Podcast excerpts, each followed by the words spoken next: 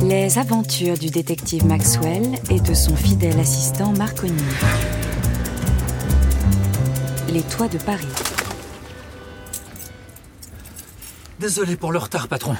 Il y a des embouteillages partout. Rue du Foin, rue du Plâtre, rue du Renard. Oui, bah, la prochaine fois, prenez le métro, Marconi. Vous faites comme tout le monde, hein. déplacez-vous sur l'un de ces bidules à roulettes. Là. Il y a toutes sortes de véhicules de nos jours. J'y penserai. Oui, bah, alors, en attendant, pas de temps à perdre, suivez-moi. Où ça, patron Nous allons prendre de la hauteur. Quand on fait le métier de détective, il faut choisir un point de vue élevé. D'accord. Mais Paris, c'est aussi euh, le royaume des sous-sols. Les catacombes, les égouts, les cryptes, les vieux abris. Le paradis pour les malfaiteurs, comme Fantomas, Arsène Lupin, ou le docteur Mabuse, ou le gang des postiches. Oui, oui, bon, d'accord, d'accord. Les, les souterrains ont leur charme, mais pensez au toit. Pensez-y une minute. Une minute Oui, euh, enfin, une ou plusieurs façons de parler. Plus on s'élève et plus la beauté de ces toitures enivre l'amateur d'art. Ah, C'est votre côté artiste. Déjà, Van Gogh, en 1886, peignait les toits de Paris. Et plus tard, au début du siècle, Robert Delaunay ou Nicolas de Staël. Il était venu de Russie pour les voir. Ah, Ça me rappelle un film, Sous les toits de Paris. Ouais, 1930, René Clair. Et vous savez, certaines rumeurs circulent. hein. On veut inscrire les toits de Paris au patrimoine de l'UNESCO. Vous êtes sûr Y compris les antennes télé Oh bah, elles tendent à disparaître. Euh, On en verra bientôt nulle part. Enfin, sauf dans les musées. Ah, Tout de même, les toits de Paris sont pittoresques, mais un peu gris, non Un peu terne, vous ne trouvez pas Mais précisément, c'est tout le charme de la ville. La retenue, l'élégance. On est connu dans le monde entier pour nos couleurs froides. Et ils sont aussi répétitifs. La même toiture à perte de vue. Mais la répétition est source de beauté, Marconi. Une robe à pois, s'il n'y a qu'un seul pois, bah c'est raté. Ah oui, oui, vous avez raison. Bon, avant 1840, les toits étaient en tuiles ou en ardoise. Et puis, le zinc est apparu avec euh, sa teinte inimitable. Il y a du plomb aussi, non Exact. L'alliance du plomb lourd et du zinc léger. Et la beauté du zinc, c'est la patine, comme chez les antiquaires. L'oxydation du métal sous la pluie est un art de la vieillerie grisâtre. Ah, Toutes les nuances de gris. Ah bah, je vous le fais pas dire. Des gouttières, des vasistas, des milliers de mansardes, typiquement parisiennes pour loger des milliers d'artistes. Ou pour permettre aux malfaiteurs de se cacher sous les toits. Ah, vu de haut comme ça, on dirait un tableau cubiste. Un Picasso première période. Oui, bien, alors, mettons de côté les pamoisons d'amateurs d'art. euh, nous ne sommes pas là pour nous extasier. Vous avez apporté vos jumelles Oui, patron. Parfait. Alors, ouvrez l'œil. Et si vous voyez une cheminée suspecte ou un funambule louche, vous me faites signe, hein Sans faute, patron.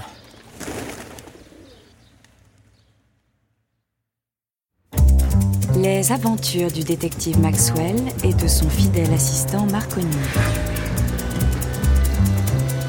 La fontaine Stravinsky. Vous êtes matinal, patron Rien ne vaut les petites heures du jour pour mener une enquête. L'aube appartient à ceux qui se lèvent tôt. Exact. Et puis, euh, bon, je vais prendre le relais. hein. Vous avez assuré la surveillance pendant toute la nuit. Vous avez droit à un croissant et du repos. Tenez, déjà le croissant. Bon, alors, vous avez du neuf Gardez par ici, patron. En bas. Hum, Eh ben, C'est une place comme une autre. Pas tout à fait. Prenez les jumelles. Et si vous pouvez, tendez l'oreille. Je vais faire ce que je peux. Ça a duré toute la nuit. Des petits bruits, des mouvements suspects. Bon sang, vous avez raison, c'est indéniable. Quelque chose remue. Je me suis renseigné. C'est la fontaine Stravinsky. hein. Comme Jojo Stravinsky, euh, l'étrangleur de vieille dame Non, Igor Stravinsky, le compositeur. Ah bah oui, bien sûr.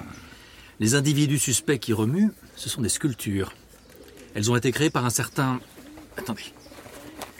Je retrouve mes fiches. Jean Tinguely et Nikit Saint-Phal. Euh, Je connaissais Nana des Batignolles, mais pas Niki de Saint-Phal. Jean Tinguely est probablement son complice, peut-être même son amant. C'est un étranger, Voyez-vous ça un Suisse. Ah bon. Bon, alors, euh, Jean et Niki, euh, c'est un peu Bonnie and Clyde Ils sont surtout artistes. Oui, ah bah, méfiez-vous des artistes. hein. Le Caravage a tué un homme d'un seul coup d'épée en pleine rue. Il fait de la prison Mais non, ça s'est passé en 1600. euh. Et Anthony Blunt, euh, le grand historien d'art anglais, était un espion russe. hein. Méfiance. À propos de méfiance, j'ai mené ma petite enquête. Attendez, je retrouve ma fiche. Voilà. En février 1961, Niki de Saint-Phal a tiré à plusieurs reprises à la carabine. Impasse Roncin vers Montparnasse. Il y a eu des victimes Non, aucune. Elle tirait sur des toiles, des morceaux de plâtre, des flacons d'encre. Pour faire des tableaux, vous voyez Je me demande si elle avait son permis de port d'armes. Bah, de toute façon, bon, c'est de l'histoire ancienne, hein, il y a prescription. Et son complice Tinguely, lui, sa spécialité, c'est plutôt la mécanique. Les voitures volées Non. Les sculptures animées. Des roues, des engrenages, des manivelles. C'est assez rigolo à voir. Ouais, Méfions-nous quand même. En observant les sculptures, j'ai pu déjà identifier un oiseau de feu, un éléphant et une grenouille. Euh, Continuez, il faudra identifier toutes les œuvres avant la fin de la journée. Vous, vous- vous partez Oui, oui, alors donnez-moi vos fiches, je vais les recopier au propre. Et pendant ce temps, poursuivez la surveillance. hein. Bien, patron. Et, et prenez un deuxième croissant, il est au beurre. là.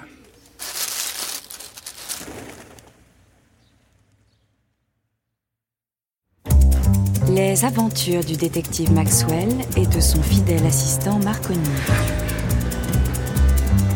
Montparnasse. Eh ben, pas trop tôt, Marconi, je vous attends depuis une heure. Ah, désolé, patron. Il y avait un embouteillage rue du chat qui pêche. Mais qu'est-ce que vous faisiez rue du chat qui pêche Bon, enfin, ça me regarde pas. Si je vous ai fait monter au dernier étage, c'est pour avoir une vue plongeante sur les toits. hein. On a du pain sur la planche. Le gang des faux Père Noël, ceux qui passent par les cheminées. Non, non, non, pas cette fois. Prenez vos jumelles et regardez dans cette direction. Il y a une grande tour. La tour Eiffel. Non, non, non, moins pointue, plus carrée, la, la tour Montparnasse, là, à gauche. Ah, je vois. Une sorte de monolithe. Très carré, en effet. On n'y trouve pas que du carré dans les environs, hein, mais aussi des dômes, des rotondes, des coupoles. Le quartier Montparnasse a une certaine prédilection pour le rond. Ah, bien sûr. Les brasseries, la douceur de vivre, un petit coin paisible. Méfiez-vous des apparences. hein. Montparnasse a aussi été un quartier dangereux. C'est pas pour rien qu'on y trouve un cimetière. On y jouait du couteau. Toutes sortes d'affaires louches, des beuveries, des fêtes, des cénacles littéraires, des, des lectures de poésie. À ce propos, patron, j'ai fait une liste des suspects qui fréquentaient le voisinage. Hein? Je vous écoute. Commençons par les peintres. Fujita, Soutine, Chagall, Modigliani, Brancusi. J'ajoute Apollinaire, mais lui, son truc, c'était la poésie. Vous déduisez quelque chose d'une telle liste Notez bien, patron. Un japonais, un russe, un biélorusse, un italien, un roumain et un simili-polonais. Ouais, Voilà une faune bien cosmopolite. J'en ai une autre. Des écrivains. Joyce, Hemingway, Ezra Pound, Sylvia Beach, Gertrude Stein, Jonah Barnes. Cinq Américains, un Irlandais. Ben, On vérifiera leurs papiers.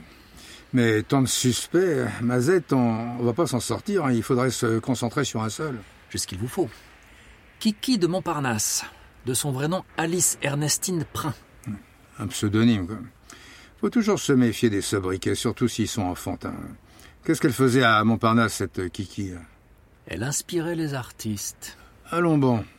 Elle posait pour les photographes et pour les peintres. En petite tenue, bien sûr. Je vous ai apporté un document de 1924. Une photographie signée Man Ray et intitulée Le violon d'Ingres. La personne en question est nue.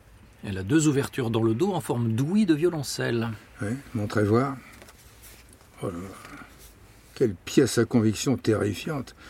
Pour commettre un tel crime, le monstre euh, s'est servi d'un couteau de boucher Non. De l'encre de Chine. C'est une photo retouchée. Les trous ont été peints après. Ouais, un trucage. Non, mais je l'avais repéré d'emblée.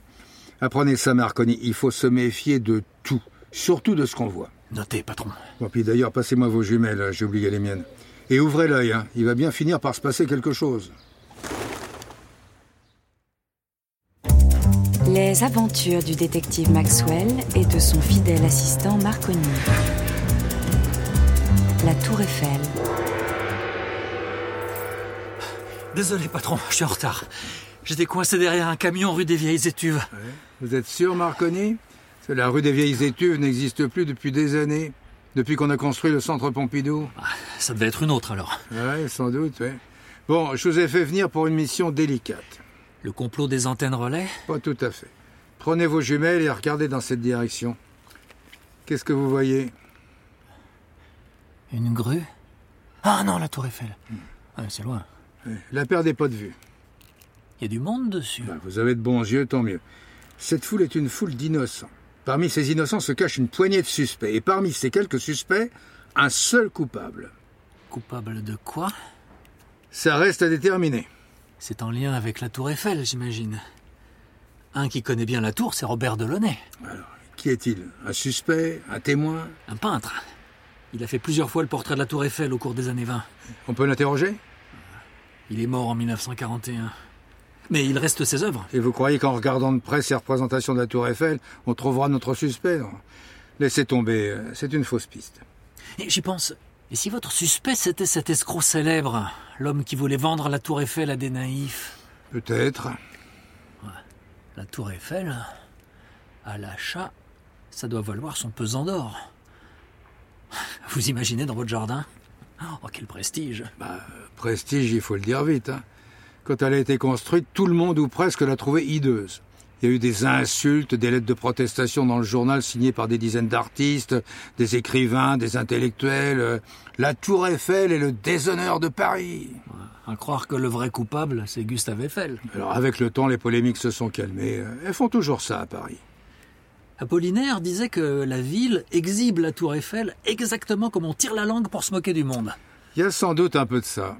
Et Philippe Soupeau disait qu'elle lance ses rayons jusqu'aux îles Sandwich. Ah oui, Soupeau, le gang des surréalistes. Bon, vous voyez toujours rien de louche Non. Euh, Vous savez, la Tour Eiffel a inspiré beaucoup d'artistes. Man Ray, Raoul Dufy, Brassailles, Marc Ribou, le photographe, et Chagall. Chagall, exact. Les mariés de la Tour Eiffel, 1938. Ça nous rajeunit pas, ça. Ah, ça y est, patron Je vois quelqu'un. À quoi il ressemble Difficile à dire. Il a une énorme paire de jumelles devant les yeux. Il nous observe fixement. Encore un hurluberlu, un paranoïaque. Le genre de type à avoir des suspects partout.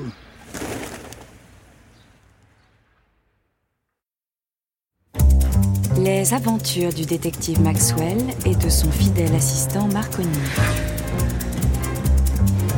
Le Louvre. Bonjour, patron. J'ai fait aussi vite que j'ai pu. Mais j'étais pris dans un embouteillage, un passe-pop, un cours. Euh, comment vous avez fait Bon, euh, pas de temps à perdre, Marconi. Vous savez pourquoi je vous ai fait venir sur les toits de Paris Le gang des funambules Non, c'est une affaire classée. Prenez vos jumelles et regardez par là. Qu'est-ce que vous voyez Des toits Un air pollué Regardez mieux. Le Louvre Exact. Le Louvre est un monument respectable. Rien de suspect là-dedans. Vous trouvez Des petites turpitudes, autant de Catherine de Médicis peut-être au XVIe siècle. Empoisonnement, inceste, sorcellerie. Une époque révolue. Je veux bien vous croire. Après la Révolution, on a enlevé les nobles qu'il y avait à l'intérieur et on a comblé les vides avec des œuvres d'art. Bonne chose de faite. Ah, il y a autre chose, je me souviens. On a volé la Joconde. Euh, Vous plaisantez J'ai- J'étais pas au courant, moi. Ah, c'est une affaire classée, elle aussi. On l'a volée en 1911. On l'a retrouvée en 1913. Ah, ben vous m'avez fait peur. On est sûr que c'est la vraie, au moins On n'a Oh, pas de doute. Il y a une énorme vitre blindée devant. Voilà au moins un point acquis. Je voulais vous parler de la Joconde, justement. On enquête sur une affaire de vandalisme. Un individu a dessiné des moustaches et une barbiche sur le portrait de Mona Lisa. Ça s'est passé en plein jour, au nez et à la barbe des gardiens, si j'ose dire. Le suspect est un homme de sexe mâle, 30 ans environ, visage pointu, front dégagé. Ouais, je sais. Euh, J'ai son nom sur le bout de la langue. Vous allez vite en besogne. Vous voulez pas vérifier dans le fichier de la police nationale Euh, du sel, quelque chose comme ça. Ma- marchand. Euh, du, Duchamp. Marcel Duchamp. Ah, ça me dit quelque chose. Ouais, pas de quoi s'inquiéter. Il s'agit pas de vandalisme, mais d'œuvres d'art. Si je me souviens bien, le suspect a ajouté une barbe et des moustaches au crayon à papier sur une photographie. Il a signé de son nom, et maintenant on peut la voir au centre Pompidou. Bon, Tout ce qu'il y a de plus honnête. hein. Bon, eh ben, affaire classée. Et c'est la troisième. On n'a pas chômé. Eh ben, On continue quand même la surveillance, on ne sait jamais. J'ai entendu dire que beaucoup d'artistes modernes s'infiltrent dans le Louvre pour recopier les œuvres des maîtres anciens. Or, la contrefaçon est un délit. Et vous croyez que les faussaires passent par les toits Ils s'infiltrent de partout. Regardez Picasso, il a passé son temps à recopier les chefs-d'œuvre classiques. Velázquez, Ingres, Poussin et j'en passe. Seulement après, il a été copié par tout le monde. Bah, Il y a quand même une justice. On est là pour ça. Maintenant, ouvrez l'œil. Bien, patron.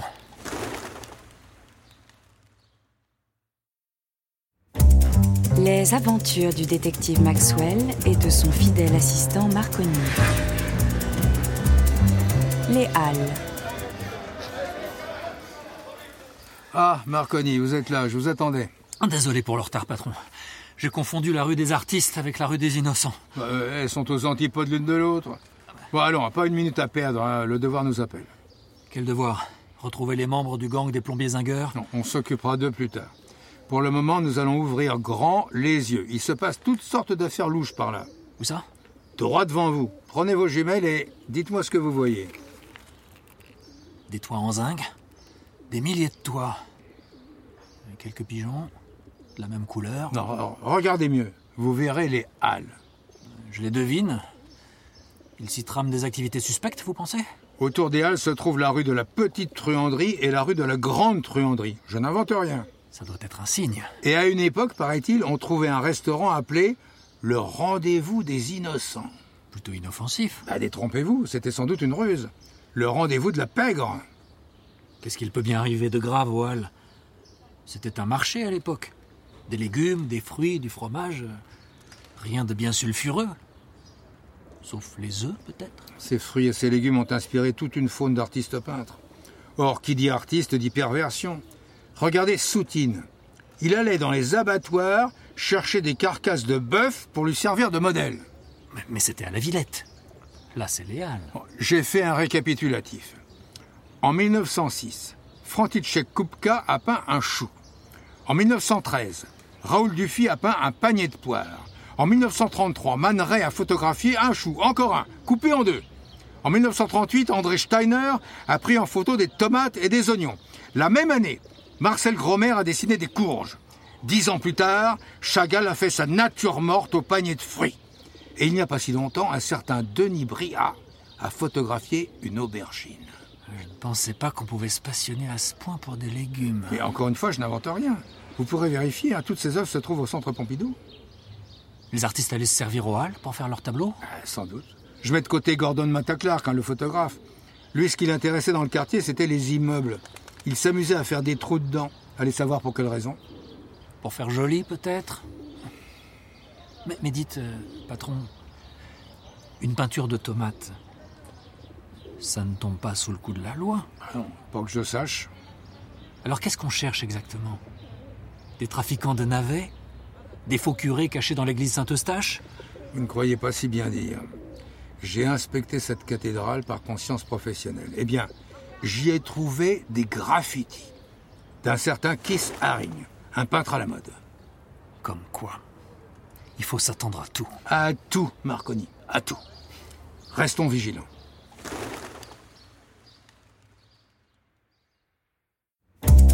Les aventures du détective Maxwell et de son fidèle assistant Marconi.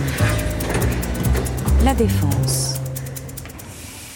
Bonjour patron, désolé pour le retard. Un embouteillage au coin de la rue Croulbarbe et de la rue Brisemiche. Vous êtes sûr qu'elles se croisent, ces deux rues Bon, enfin, peu importe, hein, on n'est pas là pour parler urbanisme. Je suis chargé d'une enquête difficile et j'ai besoin de votre regard affûté, Marconi. Si je peux vous être utile, Bon, en deux mots, on a retrouvé une empreinte digitale sur les lieux d'un crime, l'empreinte d'un pouce plus précisément. L'affaire est peu commune, une empreinte digitale, c'est assez banal. sauf que celle-ci mesure 4 mètres de long. En toute logique, nous voilà à la recherche d'un pouce de 12 mètres de haut. Ça ne se trouve pas à tous les coins de rue. Euh, Pas même à l'angle de la rue Croulbarbe. Alors prenez vos jumelles et regardez bien. Euh, Dans quelle direction Droit devant, plein ouest. Qu'est-ce que vous voyez Plusieurs gratte-ciel. J'ai l'impression de reconnaître euh, l'Empire State Building. Ça peut pas être déjà New York N'allons pas trop loin. Il s'agit de la défense. Je me disais aussi. D'après mes renseignements, le pouce se trouve dans ce quartier. Quartier d'affaires. Des banques, des entreprises, des entrepreneurs. Des trafics de toutes sortes. L'endroit rêvé pour un film policier. Nous ne sommes pas au cinéma, hélas. Alors, qu'est-ce que vous voyez Une sorte euh, d'arc de triomphe cubique. La Grande Arche, conçue par l'architecte danois Johan Otto von Spreckelsen, avec Paul Andreu et Peter Reiss. Bon, quoi d'autre Une tour euh, triangulaire, biseautée et euh, comme euh, fendue en deux. La tour granite signée Christian de Porzenparc. Bon, toujours pas de pouce suspect Non. Un autre gratte-ciel. Et un autre, encore plus grand. Bon, il y en a des dizaines, on va pas s'extasier chaque fois. Euh, rien d'autre Ah, je, je vois une sorte d'araignée géante en fer. C'est plutôt louche, non Non, rien de plus normal, c'est l'araignée rouge de Calder, le sculpteur. Il est connu pour ses sculptures monumentales dans ce genre. Et aussi pour ses mobiles, mais euh, rien de bien dangereux. Je, je vois autre chose. Deux grands individus rouge, jaune et bleu. On dirait du carton bouilli. Oui, bah, dites plutôt de la résine de polyester. Bon, ce sont les deux personnages fantastiques, une sculpture de Miro, encore une œuvre d'art. Il y en a beaucoup comme ça Ah, Pas autant que dans un musée d'art moderne, mais quand même euh, un certain nombre. Ah, ça y est, je le vois Un doigt énorme Vous aviez raison, chef Eh ben, c'est bien lui. Bah, je veux dire, c'est bien ça, le pouce. Œuvre du sculpteur César, en bronze, 12 mètres de haut. Pas de temps à perdre, allez prendre ses empreintes. Mais i- il faudrait un tampon encreur euh, gigantesque. Bon, agissez en toute discrétion, hein, je veux pas d'ennui avec les ayants droit. Pendant ce temps, moi, je reste ici pour surveiller. Bien, patron.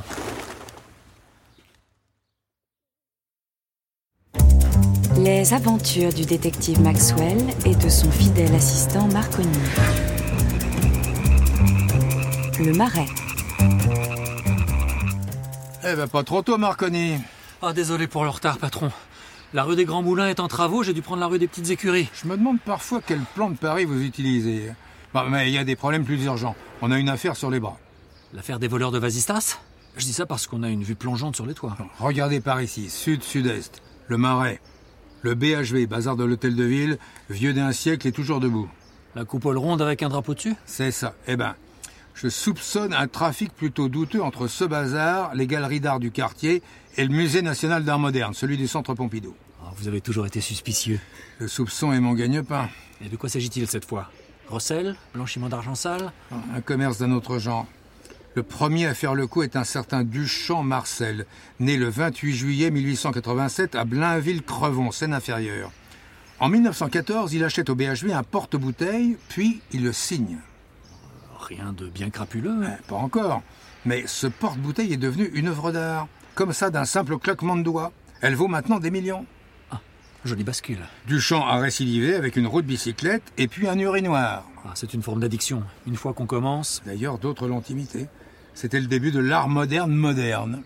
on appelle ça l'art contemporain, non Oui, il paraît. Enfin, chacun son style. hein. Tous les artistes sont pas mis à acheter des porte-bouteilles. Bon, à ce propos, j'ai fait la liste des galeries d'art du quartier. Il y en a un paquet. La galerie Yvon Lambert, qui expose Lawrence Wiener et Sol Lewitt. La galerie Marianne Goodman, qui expose Annette Messager et Luc Boltanski. La galerie Tadeusz Ropak, qui montre les œuvres d'Anselm Kiefer. Il y a aussi la galerie Perrotin, où on a pu voir Sophie Kahl, Xavier Veillant et un certain Damien Hirst. Ah Ben, je le connais, lui. Il a été impliqué dans une sombre affaire de crâne incrusté de diamants. Exact. Mais le crâne était une copie en platine, pas un vrai. Ah ben, je préfère ça. Les diamants sont authentiques, au moins. Bah, Je crois bien, vu le prix du crâne. Et selon vous, il y a un lien entre le BHV, les galeries et le musée d'art moderne Allez savoir. Quand on pense à la fortune que génère un simple porte-bouteille. Il y a aussi beaucoup d'artistes pauvres, non Ça équilibre. Oui, sans doute. En enquêtant au sujet de ce porte-bouteille, j'ai découvert que celui qu'on expose au centre Pompidou est en vérité une copie, faite par l'artiste. Mais si elle est faite par l'artiste, euh, elle est authentique Euh, Difficile de démêler le vrai et le faux, voilà le problème. Et le vrai porte-bouteille alors Il se trouve où On l'a peut-être ramené au BHV. Ça vaudrait la peine d'aller enquêter sur place. Entendu, patron. Je m'en occupe.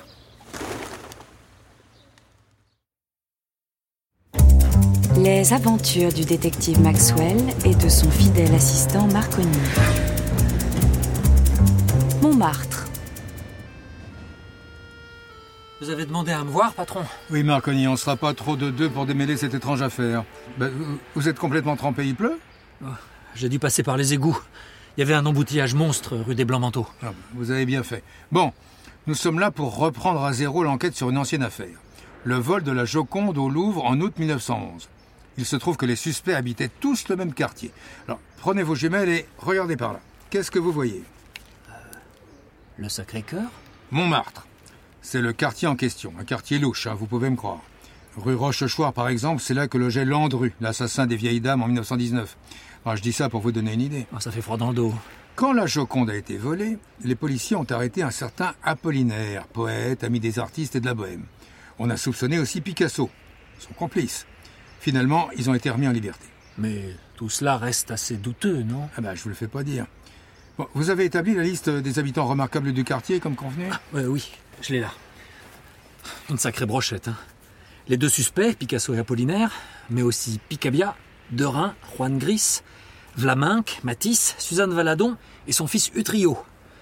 J'ai ajouté Amélie Poulain par acquis de conscience, mais elle ne fait pas vraiment partie de la même bande. Ah, Non, non, non, mettons-la de côté. Il y a aussi Henri Rousseau, dit le douanier Rousseau.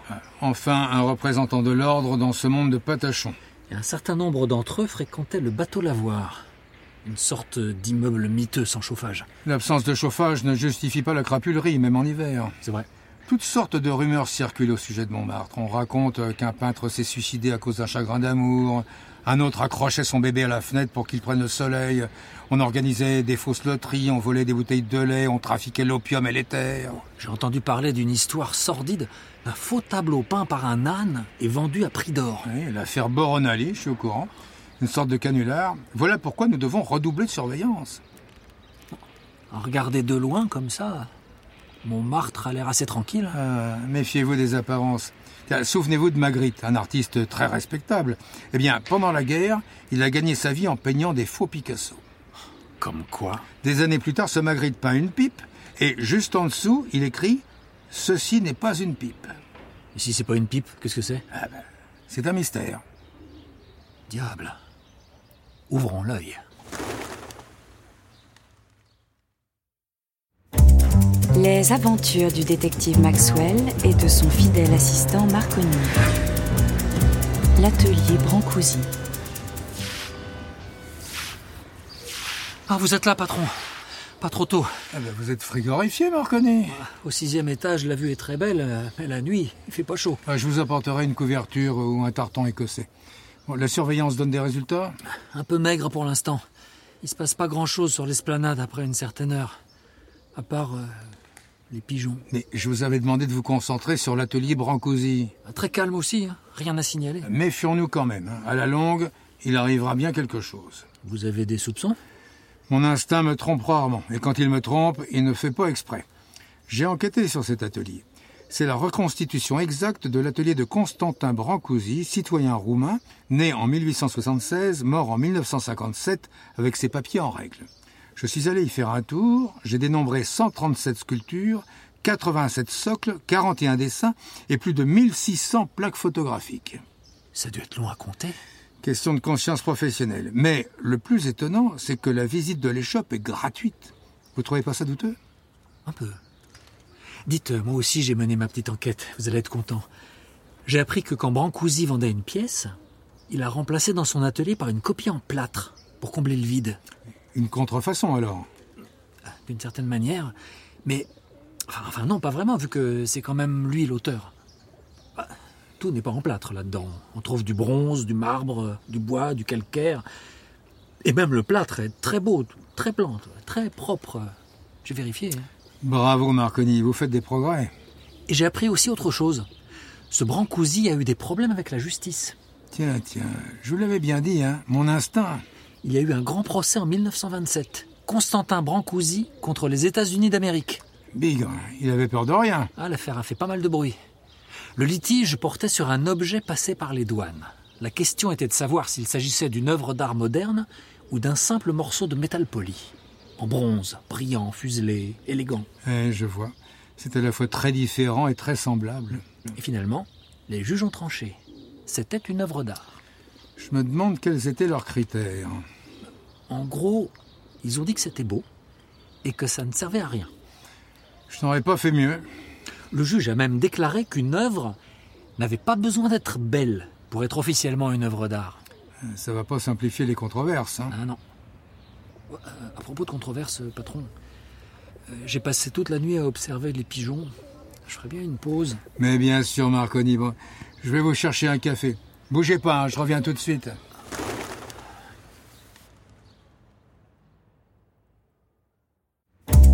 Les aventures du détective Maxwell et de son fidèle assistant Marconi. Le centre Pompidou. Dites, euh, patron, on se trouve où exactement À votre avis On est haut, il y a du vent, on a une vue plongeante sur les toits.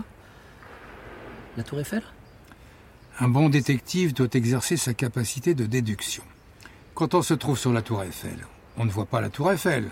Or, nous voyons la tour Eiffel. Donc, Nous ne sommes pas sur la tour Eiffel. bien.